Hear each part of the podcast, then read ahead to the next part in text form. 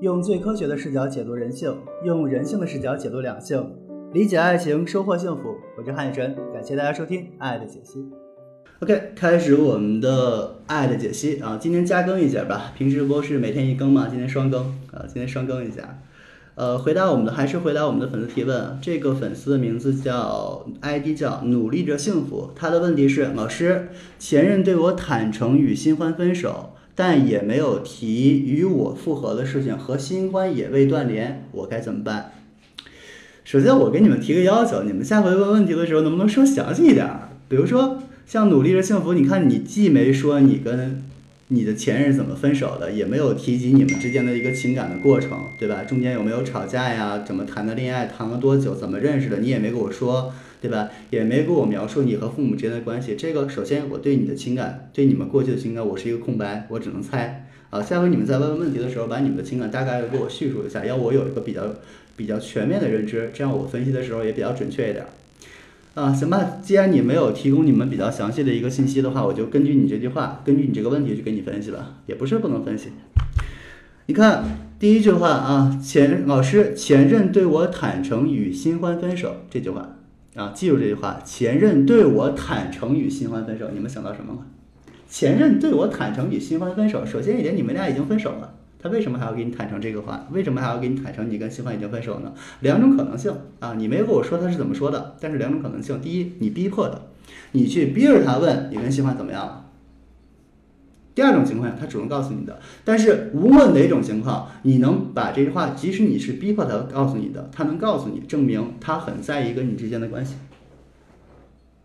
记住了吗？即使是你通过逼问的方式，他告诉你我跟新欢已经分手了，那么他很在意他和你之间的关系，不管分手是真的还是假的，只要他跟你说，那即使是他跟分手新欢没分手，他告诉你我跟新欢已经分手了。不要有的时候我们在听人说话的时候啊，一定要记住，尤其在亲密关系，尤其在亲密关系里，尤其在挽回的过程中，我们不要听别人说什么，我们要听去琢磨别人为什么要这么说啊。他这句话的琢磨，你得琢磨他为什么要这么想。即使他跟新欢没分手，他为了骗你，跟你说我跟新欢已经分手了，这无论是真的还是假的，你逼问之后能得到这么一个结果，证明这个男孩是非常在意。这个人是非常在意你和他之间的关系，这个点你们能懂吧？很在意，明白了吗？很在意。如果这个男孩主动告知你，我跟新欢已经分手了，那么这个时候他的潜台词是什么？我们可以推一下，我跟新欢谈的并不愉快。我这时候需要你给我安慰和理解，懂了吧？两种情况啊，第一种情况是你通过逼问。得到他跟你说我跟新欢已经分手了，这时候我们不去管他真的分手还是假的分手，只要他告诉你这个结果了，为或者是只要甚至是他都愿意为你撒谎，愿意为了愿意为了哄着你而撒谎，他是很在意他和你之间的这个关系的，明白吗？这是我们得到的第一个第一个我们得到的第一个数据。那么第二种可能性是。如果他主动告知我和新欢分手了，那么证明一件事情，就是他跟新欢相处的并不愉快，并且希望从你这里得到安慰，得到疗伤，得到疗伤的一个状态。无论哪种情况，一二哪种情况，也无论这件事儿是真的假的，我们从这句话里，这个男孩表露出就一个意思：我需要你。他告诉你我跟新欢分手了，潜台词就一句话：我需要你。明白了吗？这是一个很强的可得性啊。然后我们分析第二句话，但我也没有提及和我复合的事情。为什么没提呢？为什么没提呢？因为你之前的矛盾，你们之前的矛盾并没有被化解掉。这个男孩首先考虑到我可能还会有新的可能性，未来我可能会找到更适合的女朋友。这个行为的解释，第一种可能。第二种可能是。我觉得我害怕我们的感情像之前一样又那么不愉快的结束，他对你还是有顾虑的。那么，根据这句话，我在跟他沟通的时候，我要通过一些合理化的方式去解释一下我们之前让对方不舒服的一些行为。解释什么呢？怎么解释？给你说怎么解释？合理化怎么说？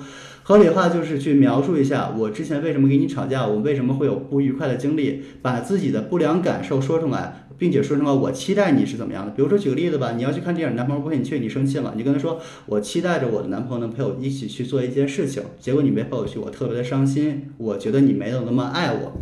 哎，把你的真实感受表达出来，并且说出你的期待。我期待着，即使在家里拿个手机陪我去看，我也很开心，明白了吗？合理化这么做，懂吗？把你们之间所有的负面的情绪，通过你的不良、正确的不良情绪表达，表达给他听，并且跟他说做法。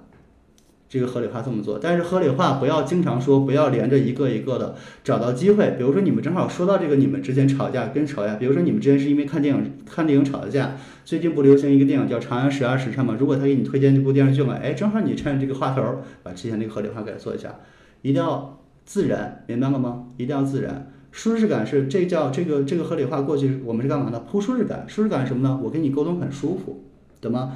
用合理化可以化解我们之间的顾虑和矛盾，让我们之间的关系更舒服、更融洽。那么这个舒适感的铺设，不要在意时间，也许一个月，也许两个月，也许三个月，但是最后的结果是我和他之间很舒服。那这时候你肯定担心一件事儿：老师，我在跟他铺舒适感的过程，他跟别人谈上恋爱了怎么办？但是你如果不这么铺舒适感的话，你俩没有可能。但是如果你跟他铺上舒适感了，他不管跟其他女孩怎么样，跟你都是非会非常和解的，明白了吗？